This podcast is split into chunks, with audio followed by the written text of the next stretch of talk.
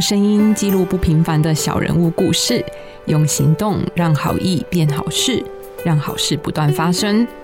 欢迎回到志工台湾，我是家芳。有些礼物提早失去，是为了另外一种获得。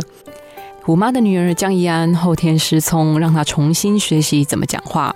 妈妈潘素贞也因为女儿为木则强，重新上课学发音，竟然也研发出一套听障学读唇语和发音的教材，还筹组机构提供资源和协助，让更多的听障家庭心碎之后可以快速站起来，一起陪孩子走出无声的世界。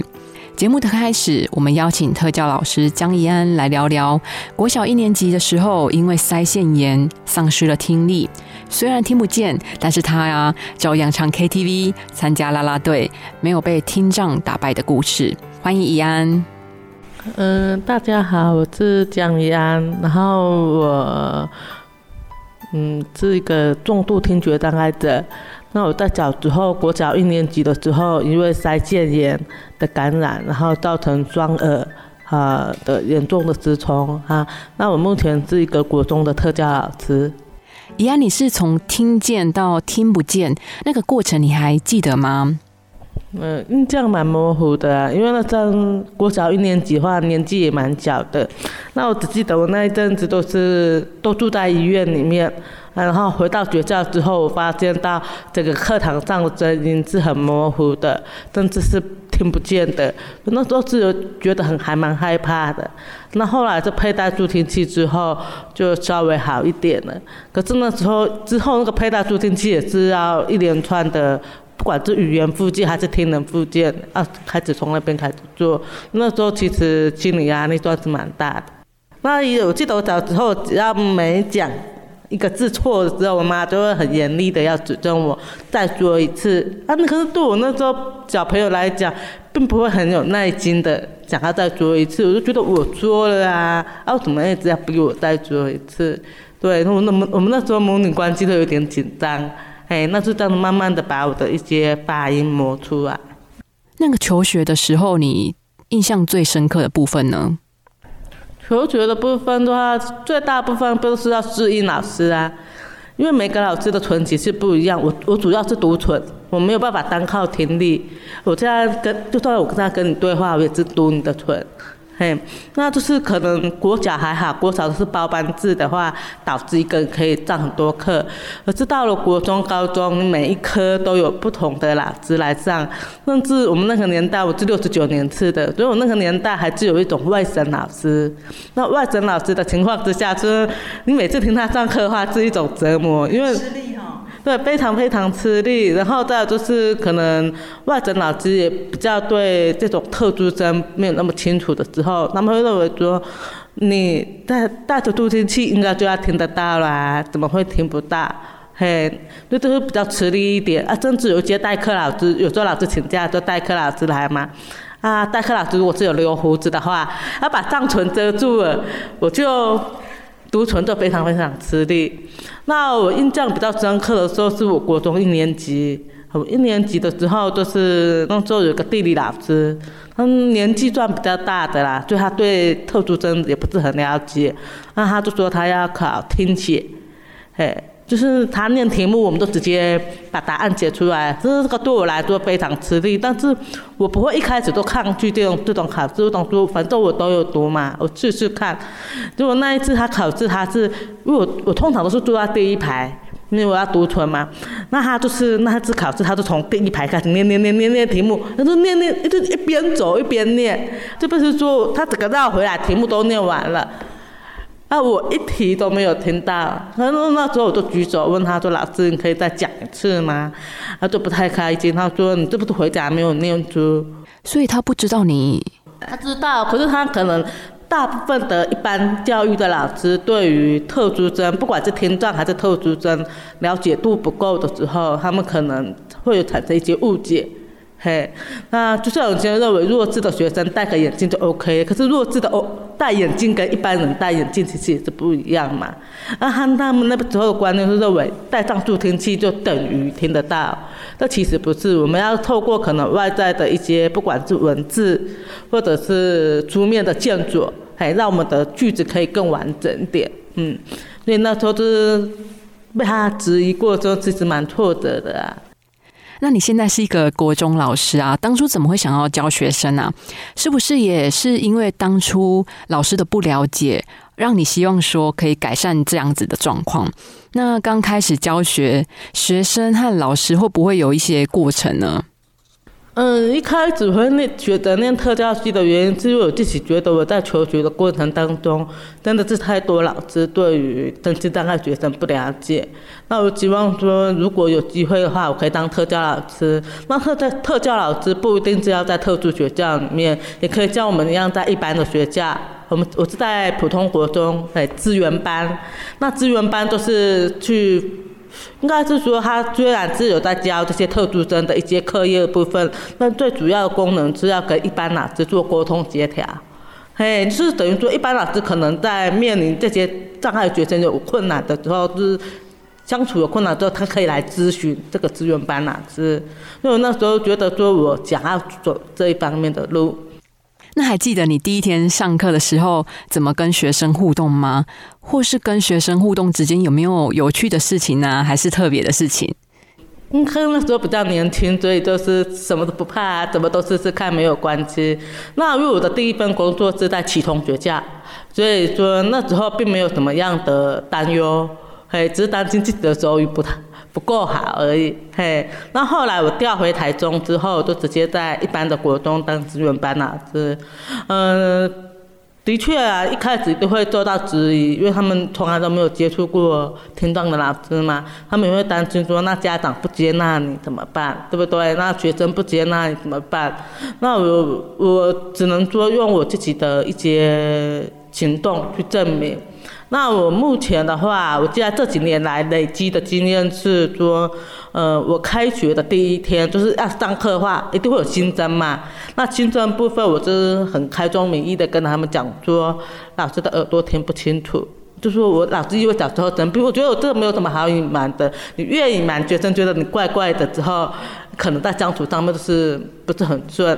那我就开始跟他们讲说，老师因为小时候生病。耳朵听不清楚，那没有关系哈，因为你们是功课比较弱，老师是听力比较不好，那我们来互相帮忙，好，我教你们功课，按你们多当一下我的听耳朵，然后如果说老师有听不清楚的地方，慢慢来再讲一遍给我听。大部分的学生都 OK，只有一几个比较皮的，哎，比较像就是那种皮脚孩的那种，比较没有办法。会不会你在写黑板的时候，小朋友在底下讲话呀？我不能去在意这些东西，因为我越在意的时候，他们觉得哦，我这样闹老子很好玩。嘿，就有可能就是说，这个都就不会去在意，但是你就是要不厌其烦的跟他们说，哎，你们喜欢你们班同学在背后一直嘲笑你们吗？他们说他们不喜欢，我说那就是啊，老师也不喜欢呐。我尽量用个比较具体的，他们生活上可以感受得到的事情去跟他们解释，所以到后来慢慢有些学生呢，呃，对我的状况是可以接受的。诶，那在上课的过程有没有让你觉得很感动的部分？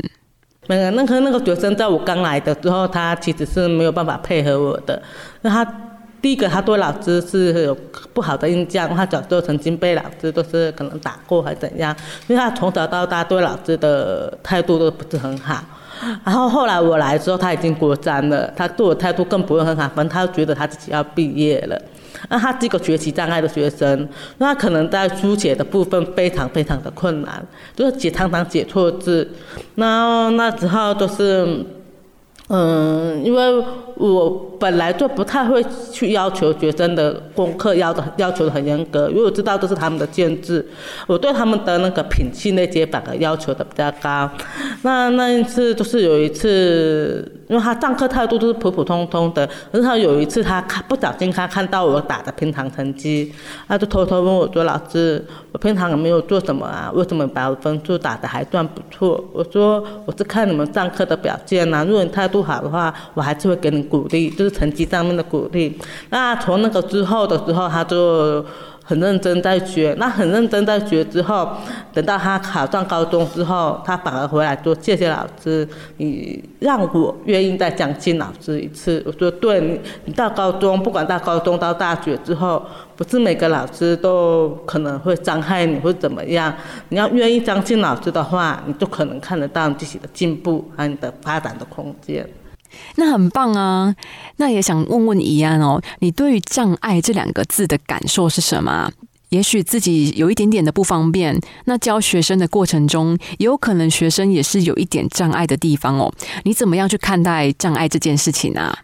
那障碍这种东西，主要都是环境对我们的态度，或者是环境。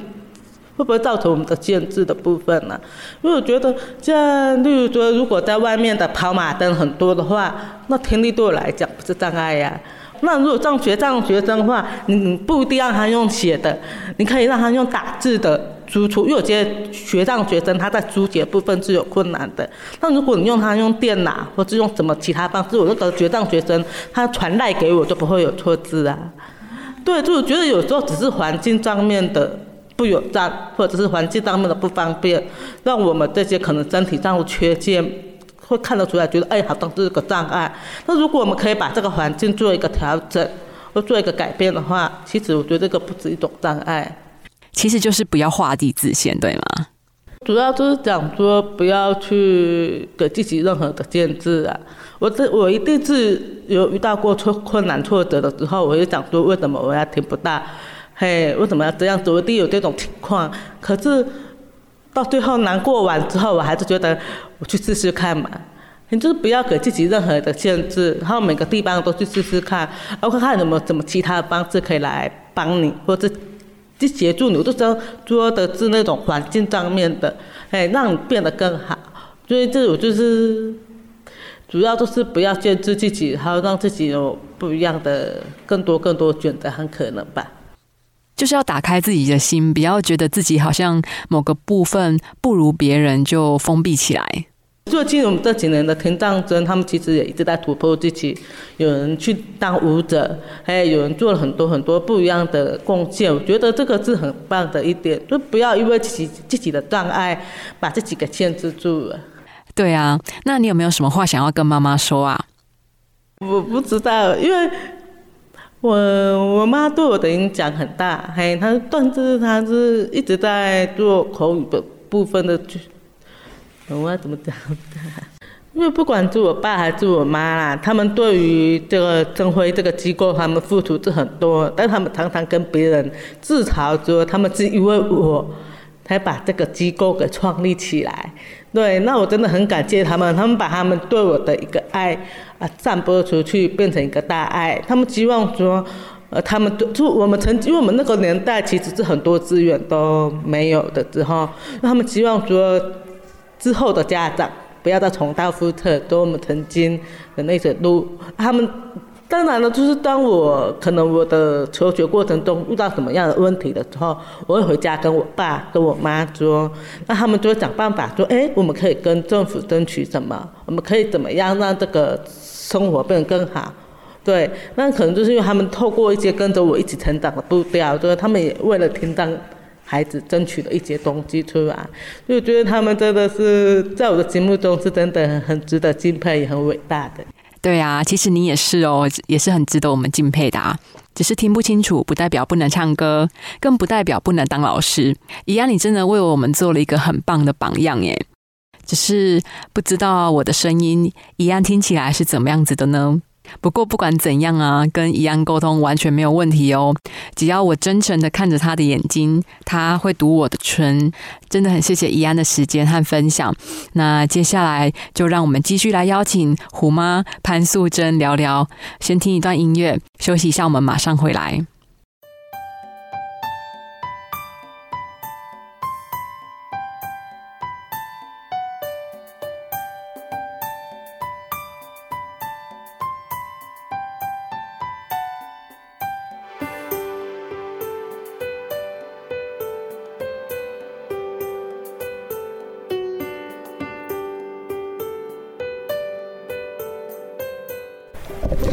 我是潘淑珍，呃，是一个原本是一个呃柴米油盐酱醋茶的一个妇女，在我女儿幼稚园中班，然后结束呃读完以后，她爸爸说她很聪明，就马上跳级读一年级。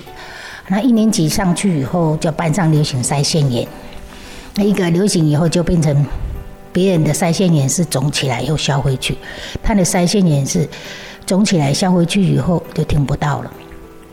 三天，然后我们就赶快的送八零三医院，送空军医院，到后面我们就送到呃三军总医院去，到台北去，然后都被诊断都是呃呃急性的失聪，然后在最后没办法，我们在过年的时候从台北回来，那我我那个女儿那时候。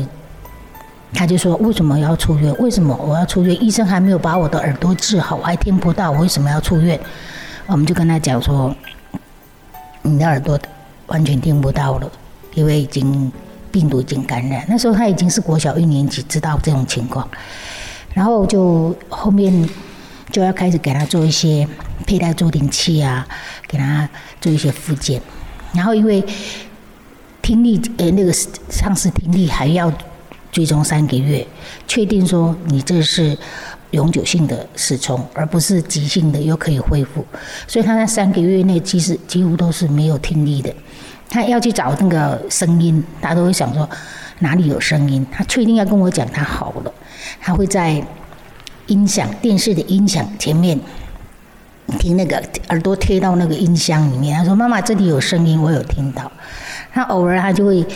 躲到那个被那个房子的，把电灯关掉，我找不到的地方，然后就说：“妈妈，我我我听不到，我以后长大我怎么嫁人？”他就讲这一句话：“怎么嫁人？”后来我就一直很很难过，一直抱着他。我我先生第一次也是一个男生这样哭，也是因为我的女儿。然后最后三个月到了，我们就配助听器。他从配的配完助听器，他跟我说：“妈妈，我听到了，听到了，真的有声音在里面。”那最后确定配助听器不是听到就有，而且要去复健这个，他必须完全重新去去去训练助听器里面的声音跟他以前的记忆的声音要去做磨合，所以就开始了一段长程的，就到台北。那民国七十六年。什么都没有的情况下，台北才有，而且台北那个医院，因为在台北做语呃听力检查配助听器，然后他们介绍我们到某个工作室。那个医那时候在民国那个七十几年的时候，那个很多的特教前辈教授他们都跟我们说，他未来会不会讲话，因为没有声音回馈。那我就想说，因为那时候是助听器才刚刚进来台湾，开始要从哑巴要到听障，要到会说话，啊，我吸收很多知识，我觉得都想办法要配到助听器，就要学讲话了。为什么我已经会讲话，以后不会讲话？那个教授说，因为他没有声音回馈，因为他很重，他完全听不到，左耳听不到，右耳到了九十几分贝，也就是飞机的声音才听得到，因为他那个病毒。感染到非常的严重，后来，嗯，一连串的那个那个听力训练以后，那时候我先生人在金门，是一个职业军人，然后。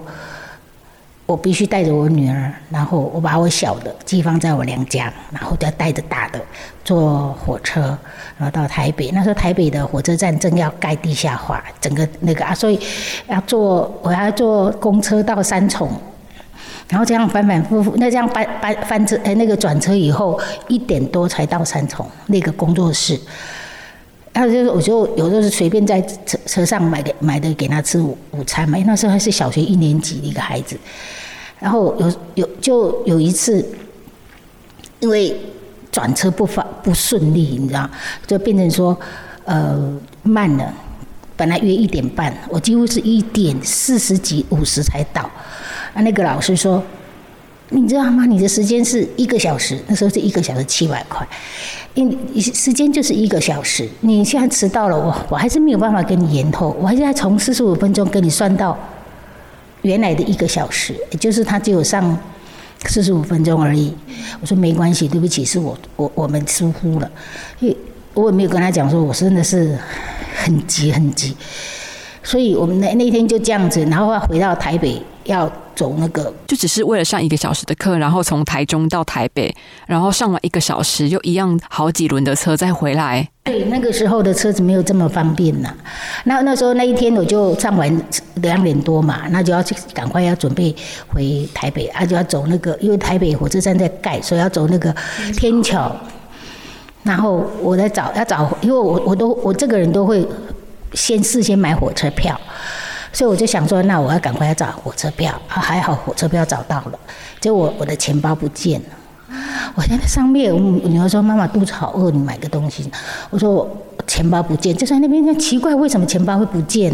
我就在天桥一直哭，一直哭。然后我就抱着女儿说：“这么辛苦做什么？”后来我去说：“为什么台中没有？”好，那我就回来，我就。他找台中的医院，我就不再去找台北医院了。我想说，如果我的资源在台北有这样子可以介绍，台中医院也应该也可以。所以我回到台中荣总，台中荣总的时候，刚好碰到一个邱小姐，她是一个听力师。她说：“我帮你介绍，帮你介绍一个那时候在香山国中的老师。”她说：“我帮你介绍这个老师试试看。”好，不要跑台北了。所以我跑台北三个月后，我就在台中开始就认识了台中的资源，包括在台中荣总就认识很多家长，然后大家都一样的、一样的问题、一样的心碎，就是孩子这样子。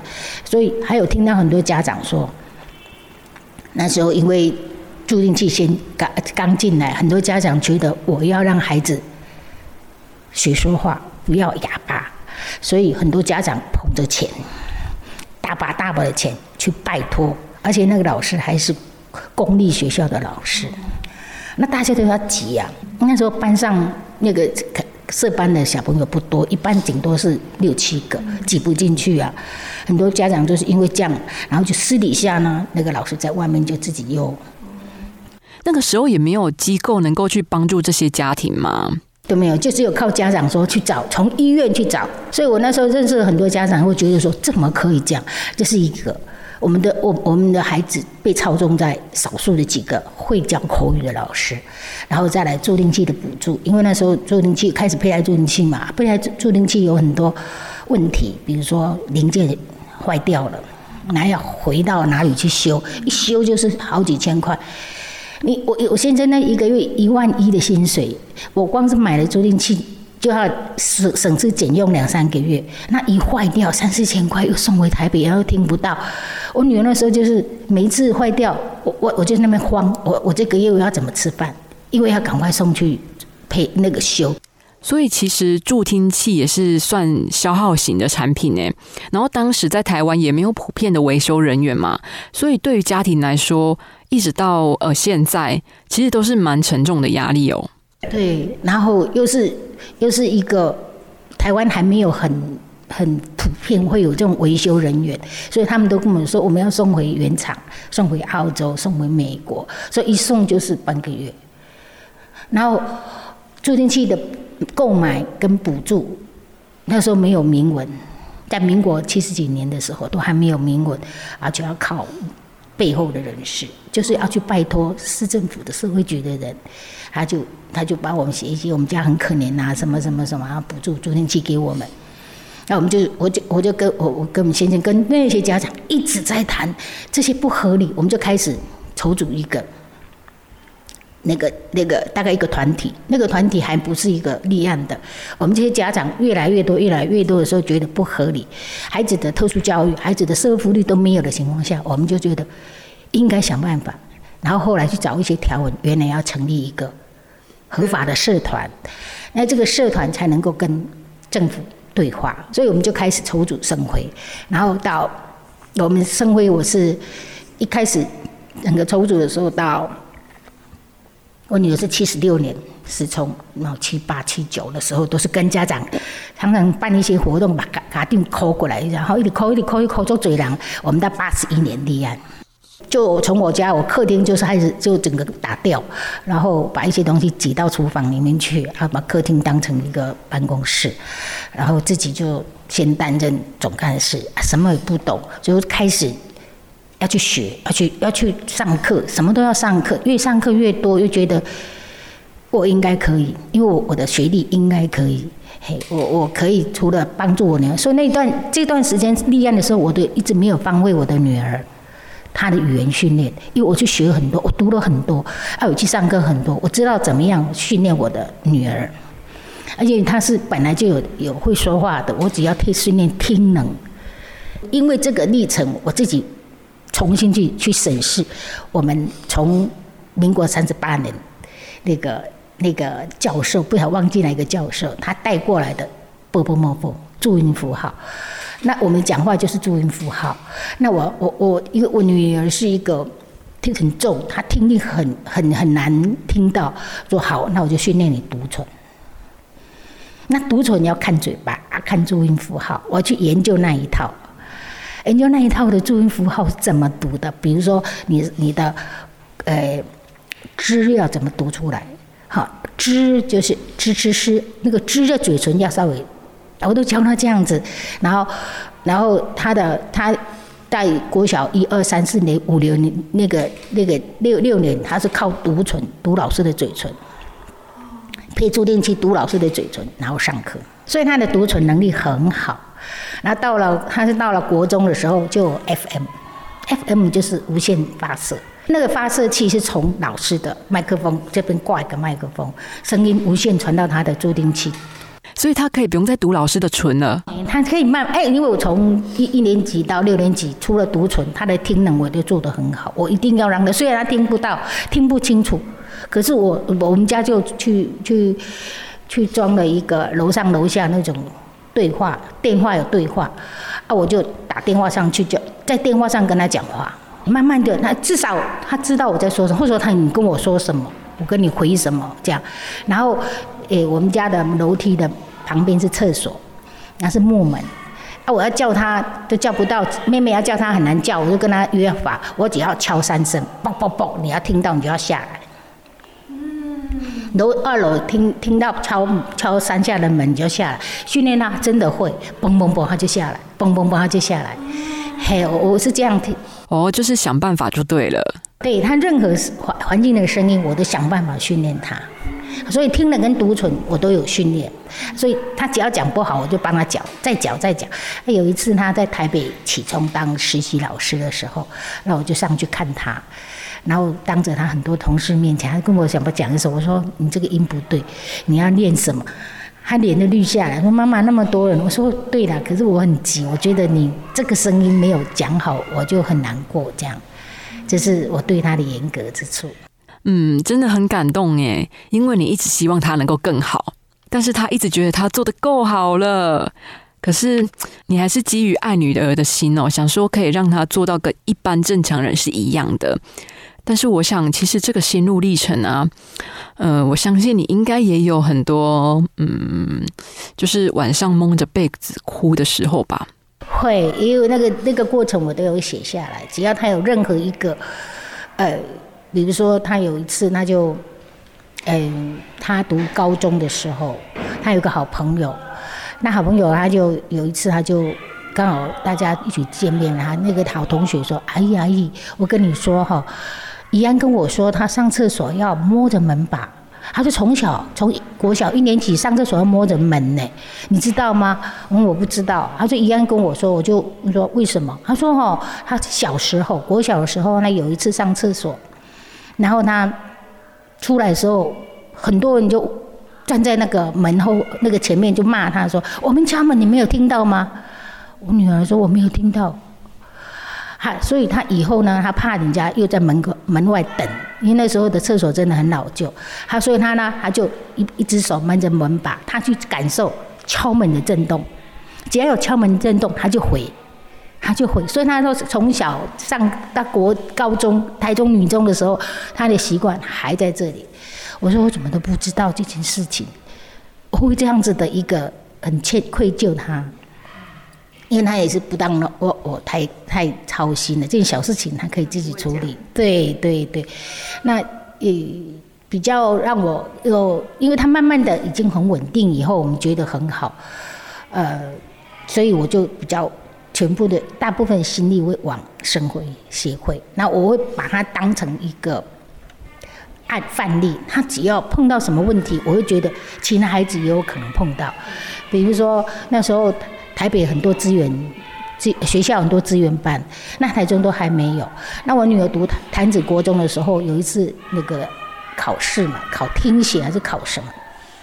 啊，老师就讲了讲，啊，我女儿就听不到嘛，听不到，她就跟老师说：“老师再讲一遍。”那老师说：“听写就是听写，就是一遍就好了，你不会写就写，不会写就不会写。”他就不敢跟老师说他听障听不到，所以他的分数是很惨的。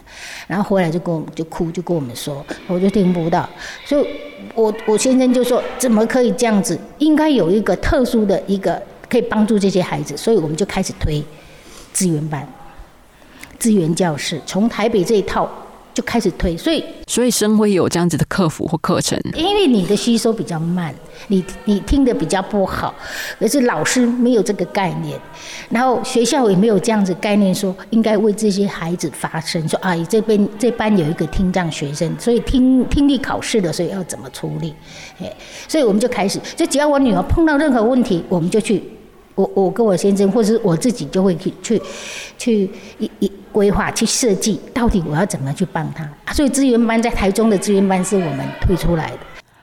其实我觉得怡安的个性是很活泼的，诶，刚刚跟他聊啊，虽然他听觉有一些不方便，但是他很乐于打开自己的心哦，可以跟人家沟通，而且他会先讲他哪里不方便。我觉得这一点呢，这个观念是很重要的，因为我们从小教育他。哦，你出去，他他他常常接受到白眼的时候回来就哭。我说你不能哭，你要跟人家讲你的不方便在哪里。不管怎样，讲了以后，人家会有一些爱心的人会同情你，或者说会理解，然后会给你帮助。所以他从小就这样子，我们跟他训练训练训练的时候，他都到哪里他就说，比如说呃早期没有那些购票那么方便，那他就只要他购票，他就。写一写，我要去哪里？用写的给他，他就会买票给你。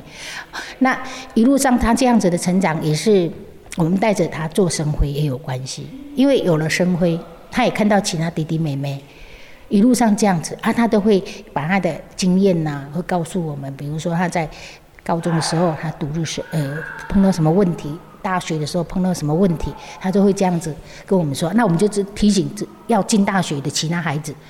进大学时候要要要什么？比如说那个校园宣导，我们那时候就是就是变成说他哦，他进摊子国中，我们没有去做班上的校园宣导，没有去做老师的一些呃拜访宣导，所以老师不清楚。所以后面我们就规划了一个校园宣导的一个方案。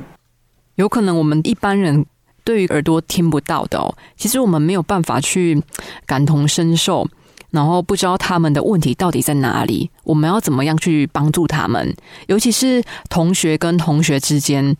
所以，因为怡安这个女儿啊，其实带给你想象不到的成长跟启发，是不是也很大呀？哦，那真的大了。因为这个女儿，我开始要去学去读书。我本来是学商的，我重新去去去学那些特殊教育，去上那些课，我课起码上了一千小时以上。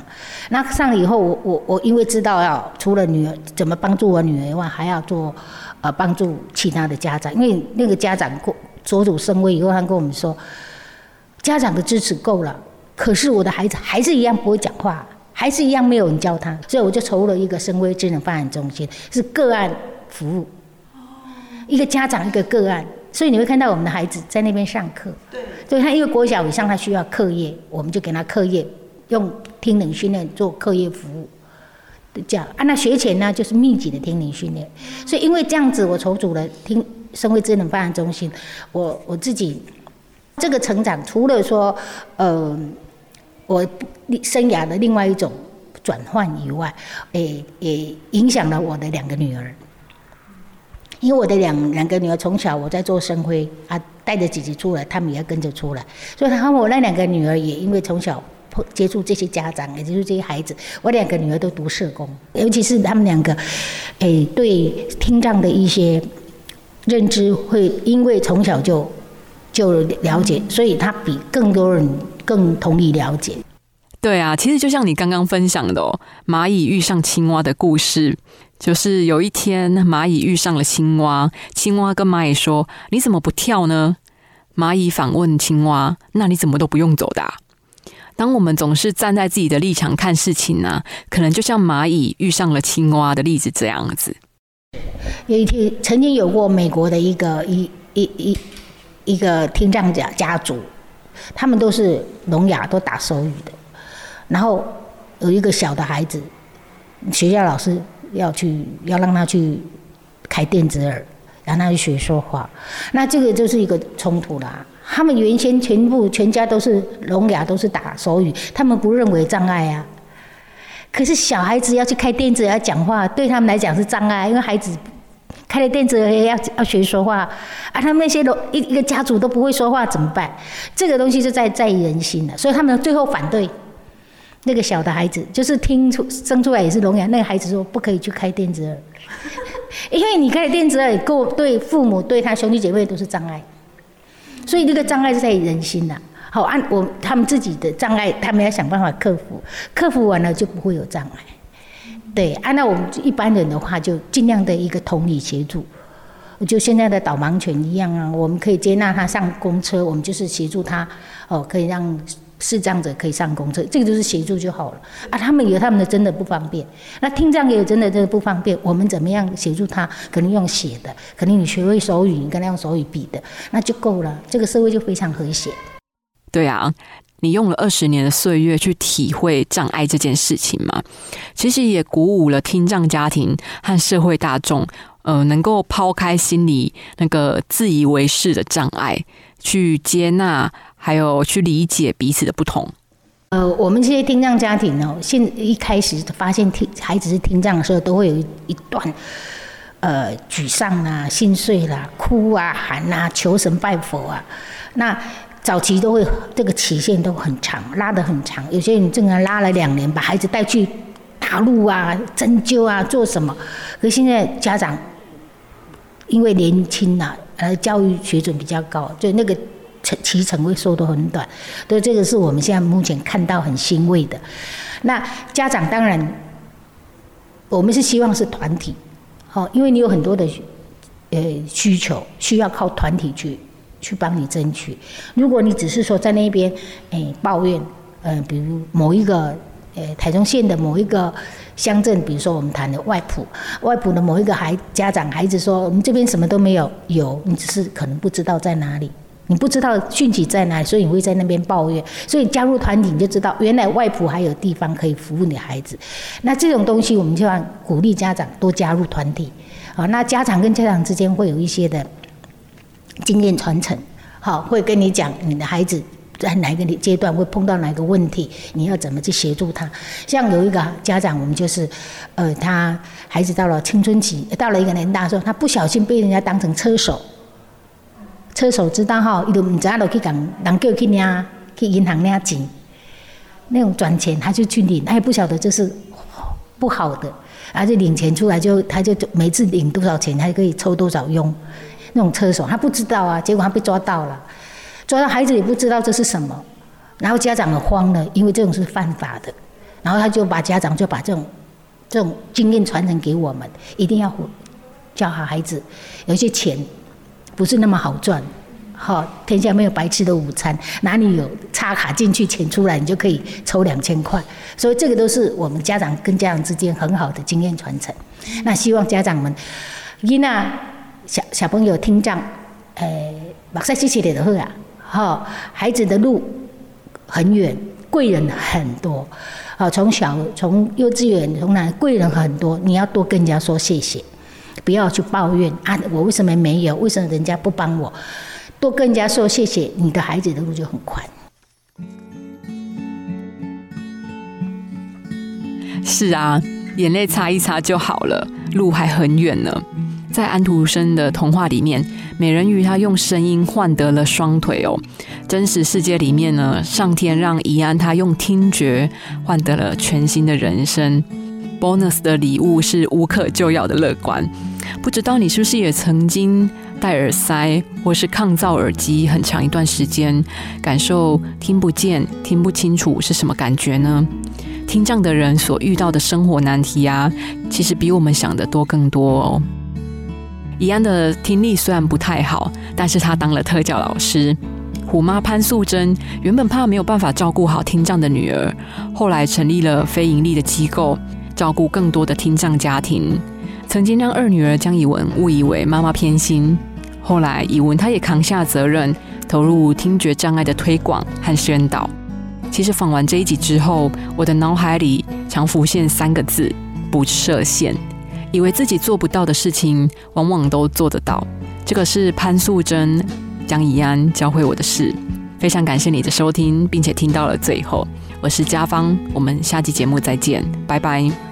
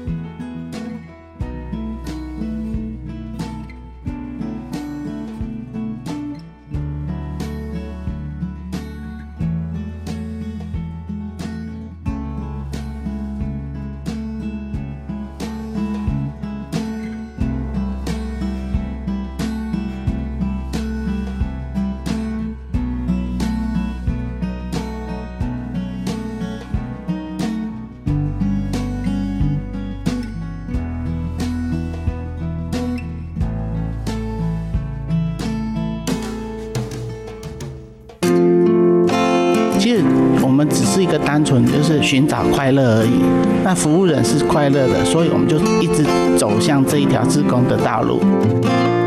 成为一位志工这样的身份呢，可以说是人类行为里面一种很珍贵、很棒的一个呃礼物。